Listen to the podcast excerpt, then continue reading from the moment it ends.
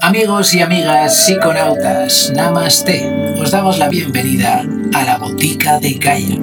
Somos Whisper y Bambú, retransmitiendo desde algún punto de este bello planeta. Bienvenido y bienvenida a este podcast. El día de hoy, bueno, la noche de hoy, porque de noche y ya está todo calmado. Estamos aquí, Bambú y yo, con una velita y todo en paz, en la naturaleza. Se pueden escuchar algunos sonidos de los perros, pero bueno. Para variar. Para variar. eh, decir a Bambú que se presente también porque nos ha saludado. Hola, yo soy Bambú.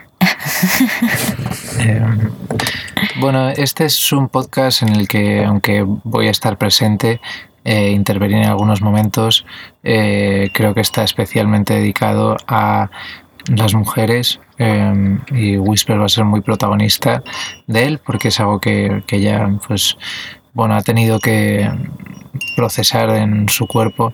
Y em, yo, bueno, creo que voy a tener algo que aportar, pero siento mucho, mucho respeto hacia este tema que vamos a tratar y creo que debe exponerse y debe hacerse de forma abierta. Por tanto, eh, bueno, considero eh, a Whisper una valiente por, por, hacerlo porque creo que hace falta eh, que haya más personas que alcen la voz mm. sobre estos temas. Así que gracias, Whispers, por, transmitirlo. Eh, gracias a ti. La verdad es que no muchas personas se atreven a contar esto, pero creo que es muy necesario para las mujeres que esto se, se, visualice ¿no? y que de alguna forma pues se normalice y, y, que no se sientan solas o que solo le ha pasado a ellas, sino que es normal.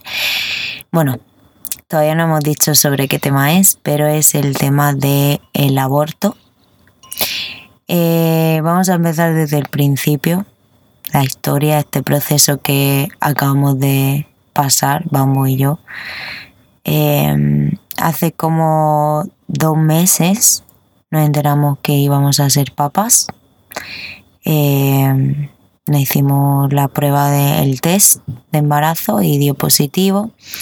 Y pues, no sé, nunca había tenido esta experiencia, nunca había sabido cómo llevarla y pues se lo contamos a todos nuestros amigos cercanos, a nuestros padres. Con una ilusión tremenda. Eh, cuando te llega esa noticia eh, tienes ganas de contarlo y eh, es muy emocionante porque supone un cambio enorme en, en tu vida.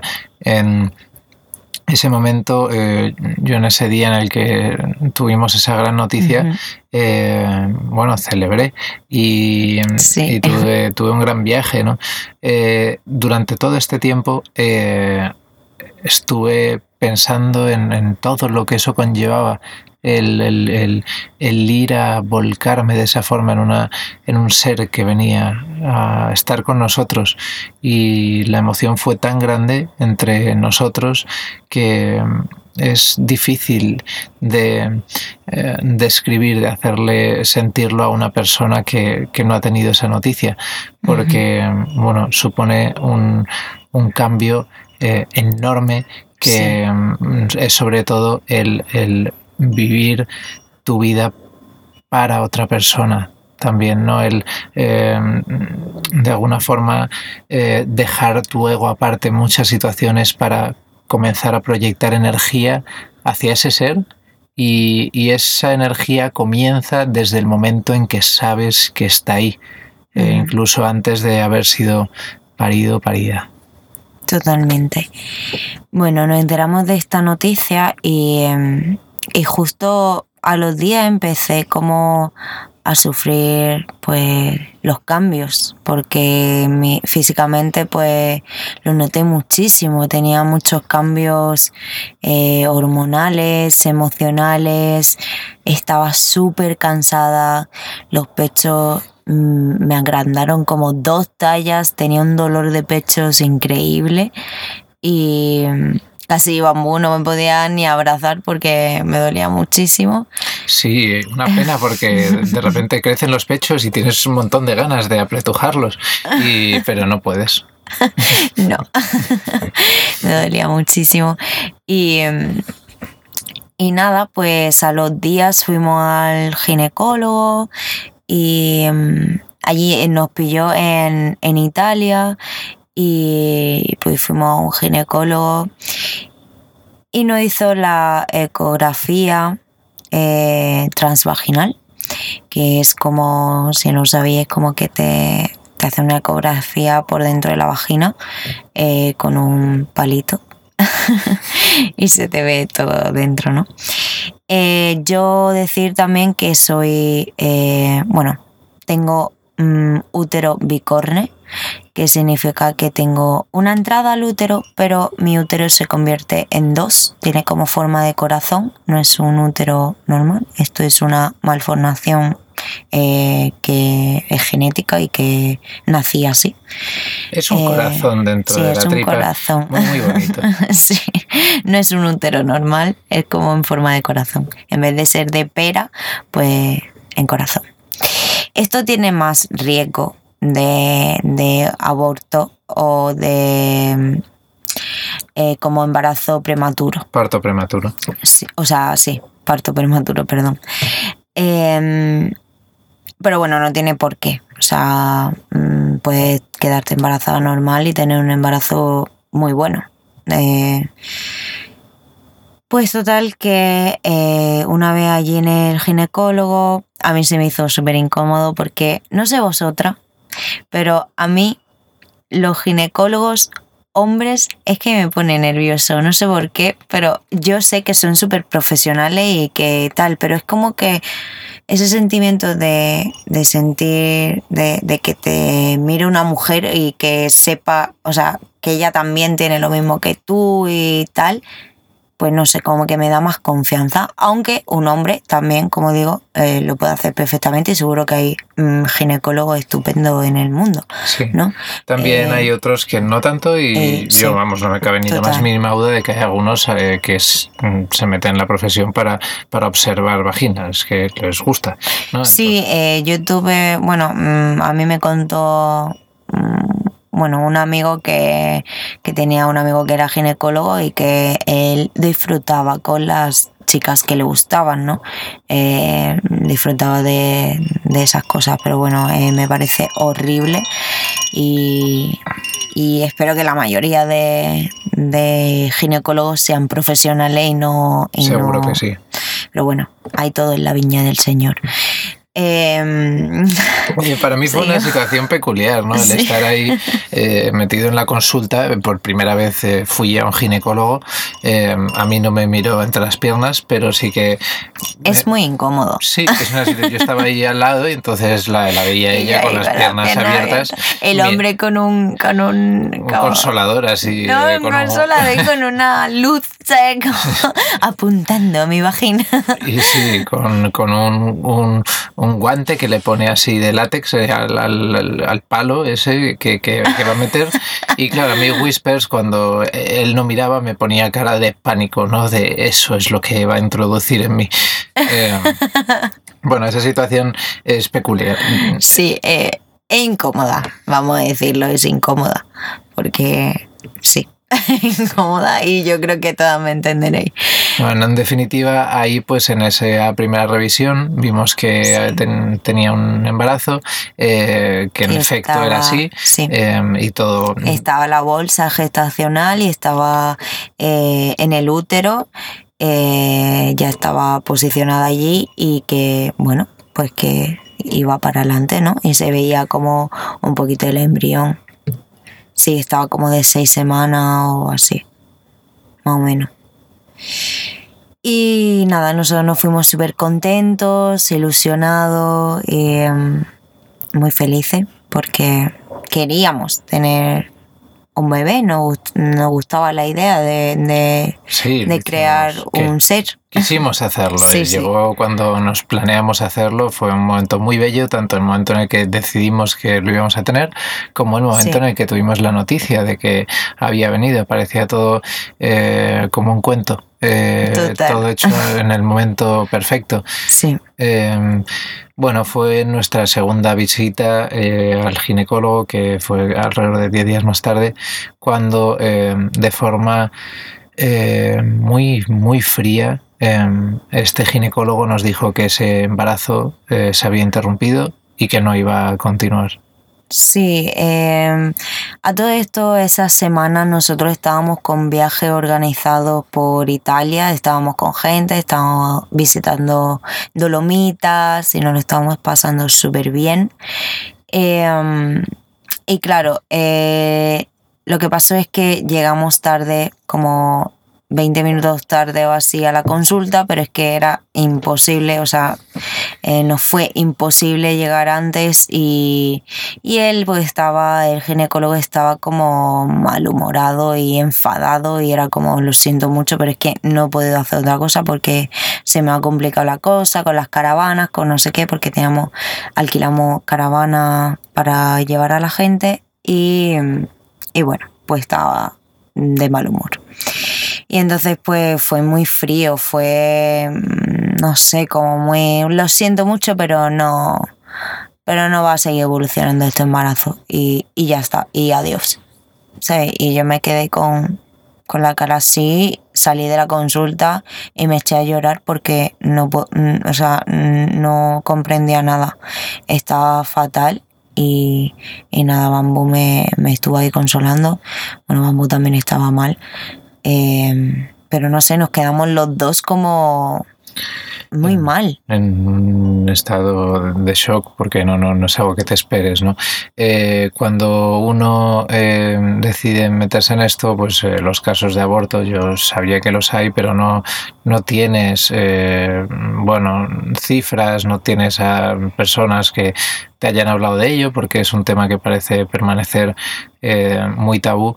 Y mm, claro, pues al darnos esa noticia y de esa forma tan fría, eh, nosotros eh, nos costó mucho digerirla en ese momento. Sí. Y mm, claro, eh, después nos dimos cuenta de que hay una serie de pruebas que se tienen que hacer antes de dar una noticia así. Que Ujú. a ella pues no le habían hecho ningún test pues de, Nada. de, de sangre o de orina. de orina hacer. para eh, la sangre, el, el test de sangre es que te, te mide la hormona del embarazo y a los dos días, a los 48 horas, tienes que ir otra vez para ver si ha disminuido o aumentado. Si ha disminuido es que el embarazo eh, acaba y si está estable es que el embarazo continúa. A mí no me hizo ninguna prueba. Y aparte, no me. que luego lo leí porque yo a, raíz de esto me estuve informando de muchas cosas. Eh, leí que, que cuando son casos así, eh, te dan progesterona, que es para que el embrión como agarre, para que no, para que no se pierda. Y a mí no me mandó nada, lo único que me mandó fue ácido fólico y ya. Y no me mandó ni progesterona ni en el momento en el que, que podía saber que a lo mejor no, no, no, no continuaba. Sí. Luego eh, me parece mm, muy impresionante como una persona que se dedica a esto, que sabe lo eh, vulnerable que es una mujer en este estado y, y lo horrible que puede ser esa noticia para eh, dos futuros padres, cómo no tiene ninguna clase de, de tacto, de entrenamiento, de las pautas a seguir antes de darle esa noticia a unos Es futuros que es muy importante el- a nivel emocional, es que mm, es un, es un trago muy duro para esos padres. Y lo primero es hacer toda una serie de eh, procesos previos para eh, saber si realmente se ha detenido o no, porque si te da esa noticia Sí. y luego eh, resulta ser que no, que todavía cabía un porcentaje de posibilidades, te está haciendo pasar un mal trago tremendo, que precisamente ese mal trago puede hacer que aborte realmente sin, sin, sin que tuviese que ser así. ¿no? El caso es que eh, yo decidí, me dijo que podía ir otra vez a la semana siguiente. Yo decidí no ir más a ese ginecólogo porque no me gustó nada su trato y cómo me dijo las cosas. Em, y como estábamos con los viajes, decidí como esperarme dos semanas más a terminar los viajes y a volver a España y hacerlo aquí. Eh, esas dos semanas, sinceramente, se me hicieron eternas y muy pesadas porque a nivel, lo emocional estaba hecha polvo y además tenía que estar con, pues, con la gente de, los viajes, ¿no? Y bueno, aunque todos fueron súper comprensivos porque se lo conté a todos para que supiesen que, bueno, que estaba pues emocionalmente un poco eh, mal y y cansada y porque yo seguía teniendo los mismos síntomas del embarazo, a mí no se me habían quitado. A lo mejor me dolían un poco menos los pechos, pero no, pero me seguían, seguía teniendo dos tallas más y, seguía teniendo cansancio y, y bueno, que eso es otra cosa que me dijo el ginecólogo, te va a, se te va a quitar todo, pero a mí no se me quitó nada, seguía con los mismos síntomas. Sí, em, luego son, es, es un proceso eh, a nivel hormonal que el embarazo genera mucho cambio y un aborto también. Em, eso, a eso se le suma ese shock y esa parte emocional que tienes que, ir digiriendo y que nunca has procesado antes. Y em, claro, pues todo ello eh, yo pude, pude observar como le afectaba, que que era pues eh, fue, fue muy dramático y para nosotros eh, eh, muy difícil al tener que estar conviviendo en una caravana los dos en este espacio tan pequeño y con la organización de viajes yo en paralelo. Entonces bueno fue claramente el periodo más difícil de nuestra relación. Ha sido muy muy complicado y los dos lo hemos pasado mal y han caído muchas lágrimas porque bueno pues es un proceso muy difícil sobre todo para la madre, supongo en la mayoría de los casos. Y eh, en mi caso, aunque bueno, me, dolió mucho esa parte de, saber que no íbamos a ser padres en esta ocasión, pues no pasé ese, esa parte física, que sí que pasó ella, pero em, hubo todo un proceso de acompañamiento que, que sufrí igualmente. Al tener que estar compartiendo 24 horas, pues la energía em, tuya se, me, se me contagiaba y entonces en esos momentos de tristeza yo estaba para apoyar, pero me sentía triste también. Y en esos momentos de, de, estrés, de ansiedad, pues inevitablemente estando aquí al lado había una parte que yo sufría mucho, incluso a veces pues con, con mal humor eh, eh, y bueno, pues momentos que, bueno, es que tú no te sentías tan identificada, pero que venían por, por todos estos cambios, ¿no? Sí. Yo desde aquí quiero darte las gracias porque has sido un compañero y sigue siendo un compañero increíble. Eh, me ha ayudado en muchísimas ocasiones y no sé, no podría estar más agradecida de tener un compañero como tú a mi lado.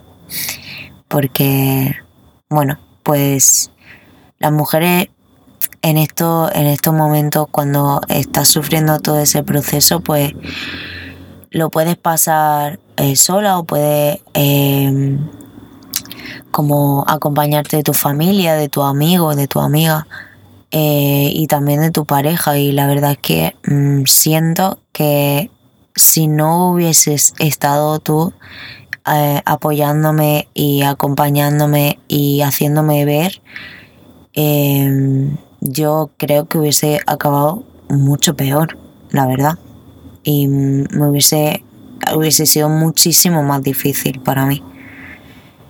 así que muchas gracias.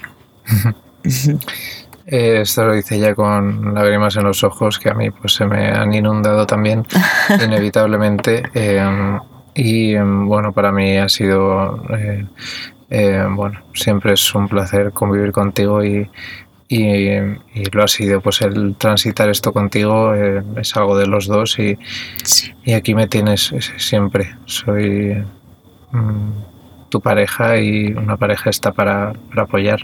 Eh, claro que sí. bueno, es, eh, es parte de, de, una relación, ¿no? no, no todos son momentos felices y al igual que em, tú has tenido momentos difíciles, yo los tendré en la vida también y siento que, que bueno, pues que estamos juntos en los buenos y los malos momentos y, y los dos estamos aquí el uno para el otro cuando haga falta. Pues sí, en los malos momentos es cuando te das cuenta de cómo son las personas, ¿no? Cómo, cómo están ahí, ¿no? Y cómo, bueno, cómo te quieren y cómo te apoyan y cómo te acompañan, ¿no? Que eso es muy importante porque los buenos siempre hay gente, pero muy poquita se queda en los malos. Em, la, la verdadera se queda ahí. Qué bien, sí. Em, queremos, bueno, em, hablar sobre este proceso porque eh, creemos eh, muy conveniente, bueno, también arrojar luz porque ya eh, hemos pasado el, el, bache, lo peor, y aunque bueno, pues todavía han sido unos días de, de, medicación porque el aborto pues ha sido hace cuatro días. Sí. Bueno, sentimos que, ya pues eh, ha pasado lo peor y bueno, eh, esto termina. Es un proceso que aunque luego em, sigas eh, sabiendo que ha habido una vida que ha estado mm, bueno, empezando a crearse y siempre la vas a recordar, pues en la vida hay muchos cambios y, y, todo pues va y viene y tenemos una impermanencia en todo lo que nos rodea, eh, incluidas las personas. Eh, no es tan duro un aborto de, unas semanas como es el de unos meses más o como es el de un niño que ya ha nacido. Eh, todo hay que decirlo, entonces no hemos tenido la misma situación, pero aún así, pues un aborto de unas semanas es un proceso dificilísimo para una mujer, ¿no? Yo no pienso así. Fíjate, te voy a decir que no siento que sea así porque aunque sea unas semanas, aunque sea eh, unos meses, bueno, yo ya llevaba mm, casi dos meses, eh, no, dos meses, llevaba, tenía ya nueve semanas. Aunque sea lo que sea, eh, el amor desde el primer momento en que te enteras de que estás embarazada está ahí. Y las proyecciones que tienes están ahí. Y son las mismas, tengas una semana o tengas 20. Mm, Entonces siento que ese duelo duele igual. Duele igual. Evidentemente, eh, si hubiese parido y, lo hubiese visto, eh, pues hubiese sido más doloroso y más traumático, pero siento que, que, duele, duele y el, el, dolor es inevitable. El proceso ha sido súper, no sé, difícil porque, bueno, después fuimos, después de volver de, Italia, estuvimos en Barcelona y, y fui a una ginecóloga que me confirmó que, que se había parado el embarazo. Esta em, ginecóloga me mandó un legrado y yo pues esperé a, estar como así como un poco más estable porque ya sabéis que nosotros andamos viajando y cuando fuimos a Galicia a la bueno a, la ciudad donde o al pueblo donde viven los padres de bambú pues yo decidí como como nos íbamos a quedar allí como una semana decidí cómo ir al hospital y, hacerme el legrado. Yo me pensaba que iba a ser como voy y al día siguiente eh, salgo, porque me pensaba que era un legrado quirúrgico que, vas, te, te, o sea, te ponen anestesia, te duermes, te lo sacan y ya al siguiente día te vas. Pero no fue así. Em, yo fui y estuve todo el día, me dijeron que me van a poner como una pastilla, bueno, una medicación que se pone vía vaginal, que lo que hace es, bueno, es una hormona, que ahora mismo no me acuerdo de, del, del nombre, pero es la hormona que se segrega en el parto, que lo que hace es que te dan contracciones uterinas eh, para que se desprenda. Em, Y bueno, pues eh, estuvo Bambú ahí todo el día conmigo, pero luego por la noche pues se fue a cenar con sus padres porque tampoco se podía quedar allí en el hospital. Eh, por esto del COVID no dejaron eh, dormir a nadie. Y, em, y bueno, pues me pusieron al final la medicación después de todo el día allí a las 10 de la noche. Y em, a los 10 minutos de ponerme esa medicación me empezaron a doler.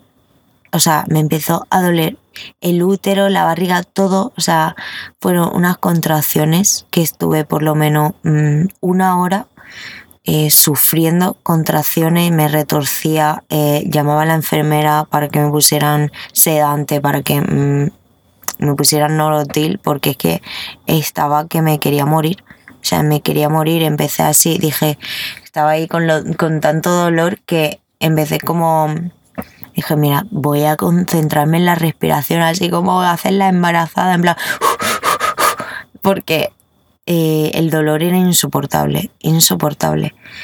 Y, em, y nada, pues estuve por la noche, estuve sangrando muchísimo. Y luego por el, al día siguiente como que se...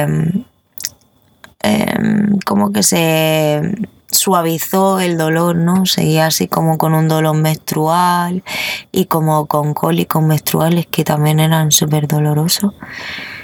Y em, bueno, estuve sangrando todo el día anterior, eh, posterior, ¿no?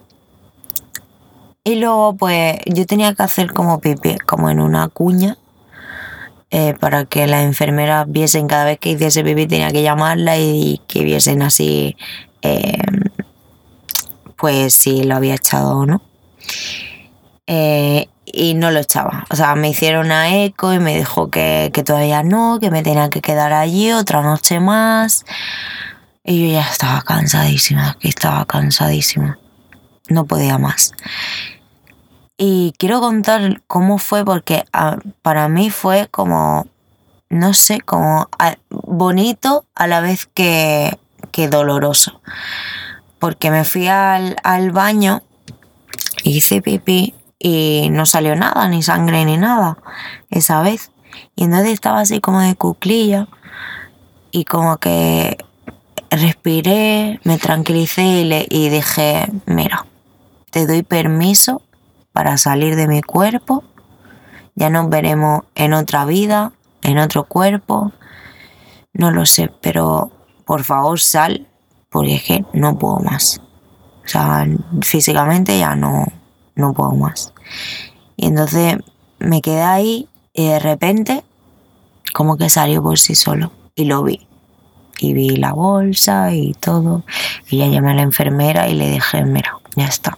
O sea, a todo esto me tuve que quedar toda esa noche y seguía sangrando y todo eso. Pero al día siguiente me hicieron la eco y ya me dijeron, ya está, ya ha salido y ya te puedes ir para casa. Y pues eh, me mandaron así como unas pastillas para que siguiese tomando los días posteriores, que me seguían dando como esas contracciones en el útero para ver si había algún resto, ¿no? Eh, ha sido súper doloroso. O sea, sí, es que mm, las que lo habéis vivido, pues me entenderéis. Em, pero bueno, quiero que, que decir que, bueno, que se pasa y que, que todo está bien y que vendrán tiempos mejores y que el dolor es inevitable porque lo vas a sentir, pero, pero ya está, eh, hay que aceptar que pues ya está, que pasó y que y que puede volver a pasar en un futuro, que no se sabe, la naturaleza... Hay muchos más casos de abortos de los que se piensa.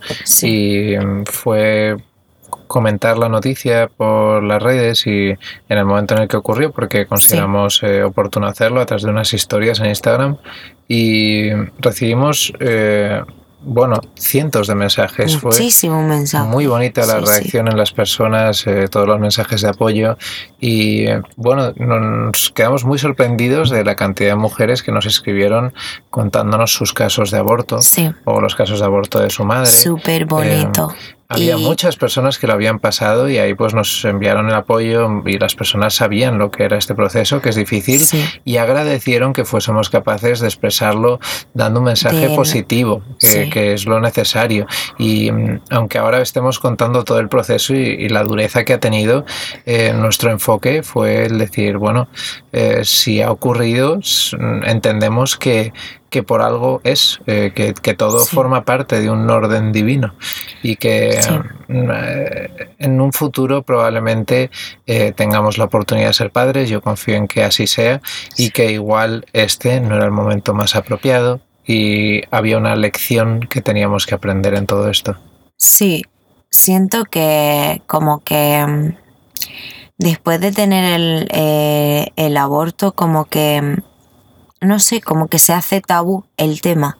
Y, siento que las personas a lo mejor no preguntan por, por porque es un tema sensible o puede hacer daño, pero es como que no hubiese existido, ¿no? Como que no, no te hubiese pasado nada.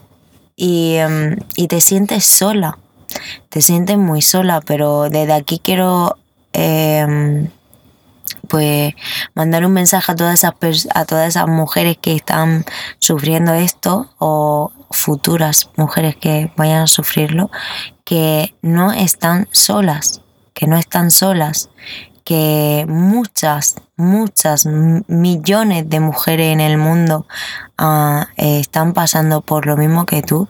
Y hay un montón de, de foros, de pues de comunidades de mujeres que, hablan sobre estos casos, que puedes contar tu historia, que, te pueden dar consejos, solo hay que, buscarlo. A mí me ayudaron mucho eh, pues vídeos de YouTube, em, eh, chicas en foros, yo leí un montón de información, también hay, mm, bueno, muchísima información en internet sobre estos casos y que, y que no estás sola.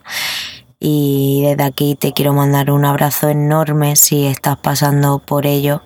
Eh, te abrazo y siento tu dolor porque lo siento así.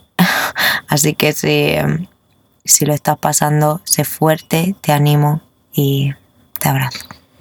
Me gustaría a mí también enviar un mensaje de apoyo a las mujeres, eh, principalmente porque es un proceso físico que el hombre no, no vive de la misma forma, aunque pues eh, dependiendo del nivel de empatía, pues hay una parte del proceso que se vive también, ¿no?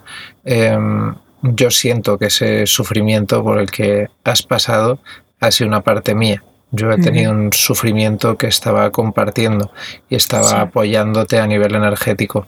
Entonces mi apoyo va también para los hombres, porque es un sufrimiento por el que también tienen que pasar.